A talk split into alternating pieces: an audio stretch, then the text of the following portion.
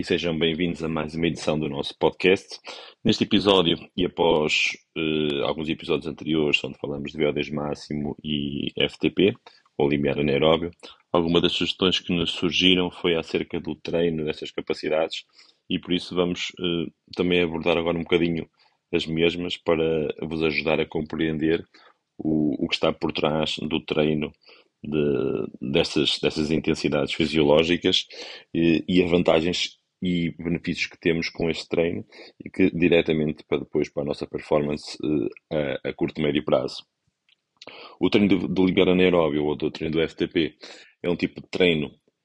que pressupõe séries uh, de média duração a longa, ou seja, são séries que podem demorar uh, entre 4, 5 minutos e podem ir até aos 10 até aos 15 minutos, às vezes até um pouco mais, consoante o nível do atleta e da, do tipo de provas que, que faz e, e, e, de capacidades que tem, não é? Porque depois isso também depende muito da, da tolerância do atleta ao esforço e, e outros fatores. Nível de treino, momento da época, por aí fora. E sim, para, para começar por abordar este tema, devemos uh, ter atenção que nos normais níveis de treino, que são mais comumente usa, usados por, por, treinadores e atletas em todo o mundo, que são os níveis de treino propostos por Kogan, deve, devemos usar o nível 4 e o sweet spot. Tal como já falamos no episódio anterior, o nível 4 pronto, é o nível destinado a, a trabalhar o, o, FTP, o limite anaeróbio. Porém, como a maior parte do, dos atletas, ou uma grande parte dos atletas, e realizam testes de estimação e não testes de determinação correta do FTP. E como é uma estimação, há ali um erro uh, associado que pode ser uh, até bastante, bastante significativo. Foi lançado depois, uh, mais tarde, o treino na zona de sweet spot, que é uma zona ligeiramente abaixo do, do FTP, que garante mais segurança e qualidade no treino eh, e precavendo também o, desgaste em exagero do atleta e precavendo também situações de, de overtraining ou de treino exagerado e, e, e, mal quantificado que pode originar não, não uma evolução, mas uma regressão e até poder comprometer a saúde do atleta. Assim, o sweet spot é um, é um nível de treino eh, que, perante a terminação, a estimação do FTP, está ali entre os 85% e 95% do FTP já estimado com aquela percentagem que se dá àqueles testes de 20 minutos. E uh, aqui devemos sempre promover mais um treino à volta dos 85% a 90%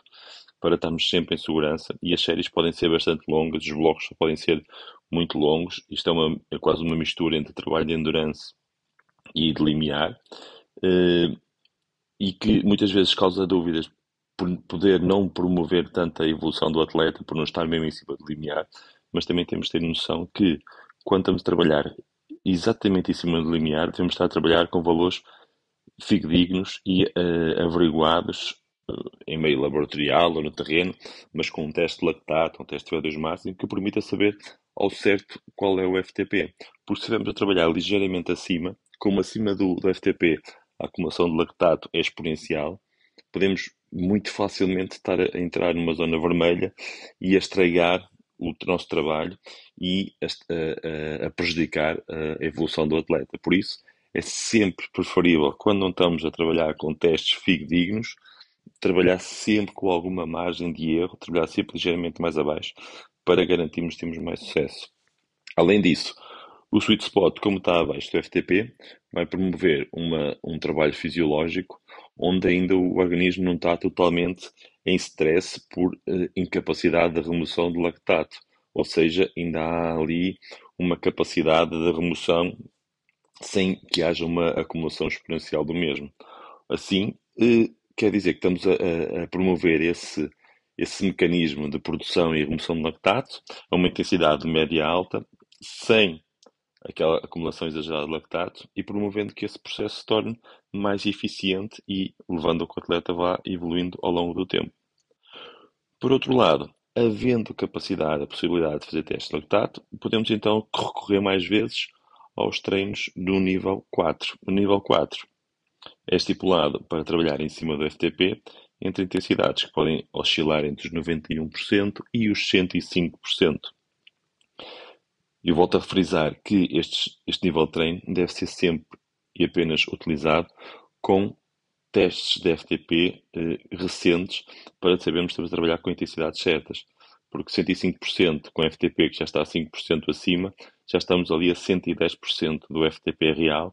e já estamos quase a entrar numa zona de, de, trabalho de VO2 máximo. E depois nós queremos que o atleta faça séries, por exemplo, de 5, 6 minutos, e isso vai ser eh, possível numa série, já não vai ser tão viável na segunda e vai comprometer o trabalho nas séries que vêm a seguir. Por regra, por regra e por segurança, o nosso organismo está preparado para se precaver desse desgaste pela tal eh, produção exagerada de lactato acima do FTP, que leva-nos a parar e para recuperar e a não levar o, o corpo ao extremo. Ou seja, o lactato acaba por ser um mecanismo de defesa para o, para o organismo. Uh, e o que é que vai acontecer? Não é o, o, atleta, pronto, não vai conseguir fazer as séries porque vai acumular lactato e vai conseguir cumprir a primeira série e a segunda, mas depois não vai cumprir as seguintes. E o que é que isso vai levar? Vai levar a uma desmotivação do atleta por incapacidade por cumprir o treino proposto. E depois podemos levar aqui a um, a um misto de, de, de, critérios que pode ter a ver com ou o, o treinador planeou mal o treino, o atleta que está-se a autotreinar programou mal as suas séries e depois pode levar a uma desconfiança de parte a parte ou pode levar a uma desmotivação do atleta porque não está a conseguir cumprir e achar que não tem capacidade para, para, para evoluir e para ter melhores resultados. E isto aqui é de crucial importância porque é um erro muito facilmente de cometer, porque facilmente nós achamos que quando temos um nível de treino para treinar entre 270 watts e 300 watts, a gente acha sempre que andar sempre em cima dos 300 watts é que nos vai dar mais benefícios e vamos evoluir mais. E muitas vezes é ao contrário. Se estivermos ligeiramente mais perto do FTP e com valores mais fidedignos, vamos ter melhor resultado. É por isso que eh, com testes de, de fidedignos de, de, de, FTP, determinação de FTP, eh, a percentagem também nunca passa dos 105. É para termos ali logo um valor muito pouquinho acima do FTP para ver uma, uma margem de erro diminuta mesmo.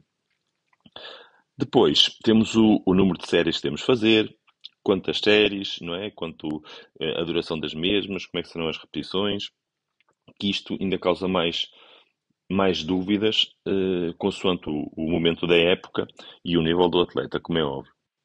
Podemos sempre começar com séries mais curtinhas, de 3, 4 minutos para uma adaptação, e pomos mais séries, e podemos pôr 6 séries, 7 séries, e depois à medida que as séries vão ficando ligeiramente mais longas, 4, 6 minutos, 8 minutos, vamos diminuindo o número de séries. Podemos generalizar que uh, a zona de trabalho no FTP para uma sessão de treino poderá andar ali à volta dos 30 minutos para um atleta. Ou seja, um atleta pode fazer, por exemplo, no limite, 3 séries de 10 minutos. Ou então 6 séries de 5 minutos. Ou seja, o trabalho na zona-alvo deverá rondar meia hora. Contudo,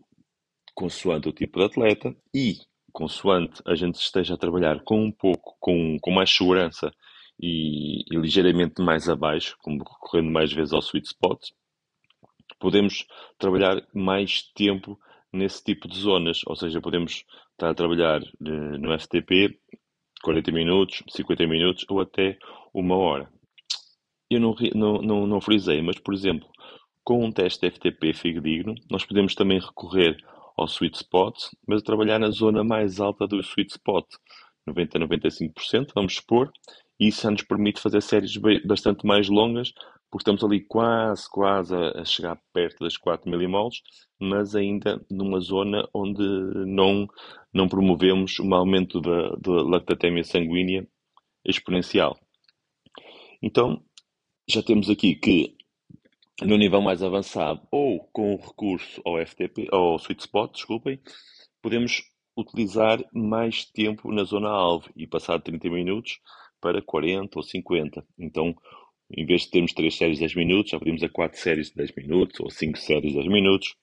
5 séries de 8 minutos. É mais tempo na zona que nós pretendemos uh, fazer o atleta evoluir.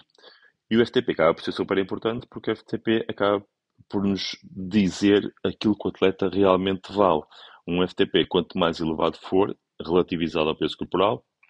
à volta dos 5 watts por quilo para cima, já são valores de FTP muito bons e quanto mais nos aproximamos dos 6 watts por quilo, melhor o atleta será e daí para cima já são atletas mesmo de um nível muito elevado. Uh, ressalvar ainda que, além, ou melhor, o, o passo seguinte a, a determinar o número de séries e a duração das séries, já sabemos que o número de séries e a duração tem a ver com o tempo que nós queremos trabalhar com o atleta. Claro que o atleta no início da época vai trabalhar 20 minutos e podemos fazer 4 séries de, de 5 minutos ou 5 séries de 4 minutos e depois vamos aumentando esse tempo até a zona-alvo ser de 30 minutos ou ligeiramente mais. Depois, o tempo de recuperação é que é, é, acaba por ser é, um desafio determinar quanto tempo o atleta precisa de, de recuperar para fazer a nova série. Normalmente costuma-se dizer que uma recuperação completa poderá ser o tempo igual para as séries de FTP, igual à zona de treino, ou seja, se o, se o atleta faz 6 séries de 5 minutos, 5 minutos em recuperação deverão, à partida, promover uma recuperação completa. Contudo, já existem avaliações, e mais à frente teremos um, um, um episódio do podcast a falar sobre isso mesmo, são avaliações já mais avançadas que nos permitem dizer, dizer e saber quanto lactato ao certo o atleta consegue remover por cada minuto que passa na zona de recuperação. Ou seja, um atleta que fez uh, um bloco de 6 minutos na, na, zona do FTP, nós conseguimos saber, se passarem 4 minutos, quanto lactato ele vai remover. Como já sabemos a intensidade é que ele andou, se andou em cima do, do FTP, ele tem cerca de 4 milimoles no final desse bloco de treino. E na recuperação, se remover 0,5 milimoles, já sabemos que ele vai, precisar de X minutos para conseguir remover o lactato produzido e chegar a níveis basais, como seja a volta de 1 a milimol, para poder voltar a fazer a série com qualidade e com a predisposição motor e energia com que fez a série anterior. Ou seja, o tempo de recuperação à partida, isso é algo que tem que ser averiguado com cada atleta,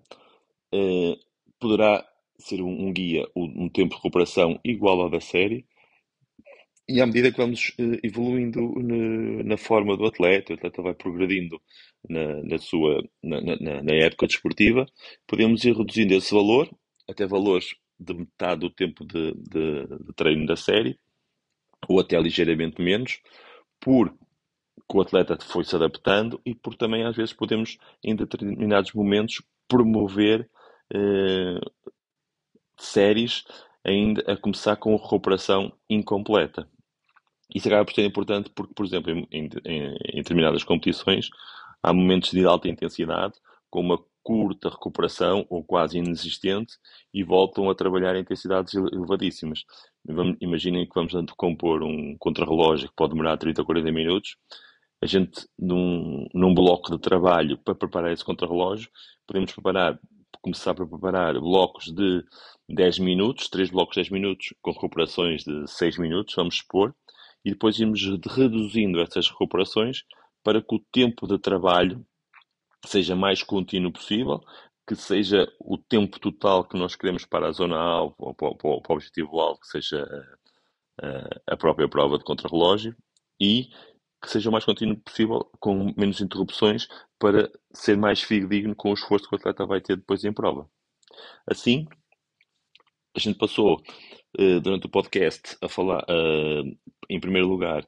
a, a dar importância e a, a, perceber o porquê do treino no nível 4 ou no nível sweet spot. Uh, o número de séries que se devem fazer num, num, num, treino e a duração das mesmas, que tem a ver com o tempo total que nós queremos na zona alvo, e depois a recuperação entre as séries. Uh, deixando então a ressalva que mais à frente iremos ter um, um episódio uh, entre vários de, uh, a falar sobre a avaliação em si, que nos permite saber ao certo quanto é que um atleta consegue recuperar após o, o determinada série no limiar, ou seja, na zona de recuperação, quantos minutos ele vai precisar para conseguir remover lactatos até valores basais para voltar a fazer novo bloco de treino. E aqui finalizamos assim mais um episódio do nosso podcast. Espero que tenham gostado. Partilhem, comentem e vão enviando as vossas sugestões para episódios futuros. Obrigado.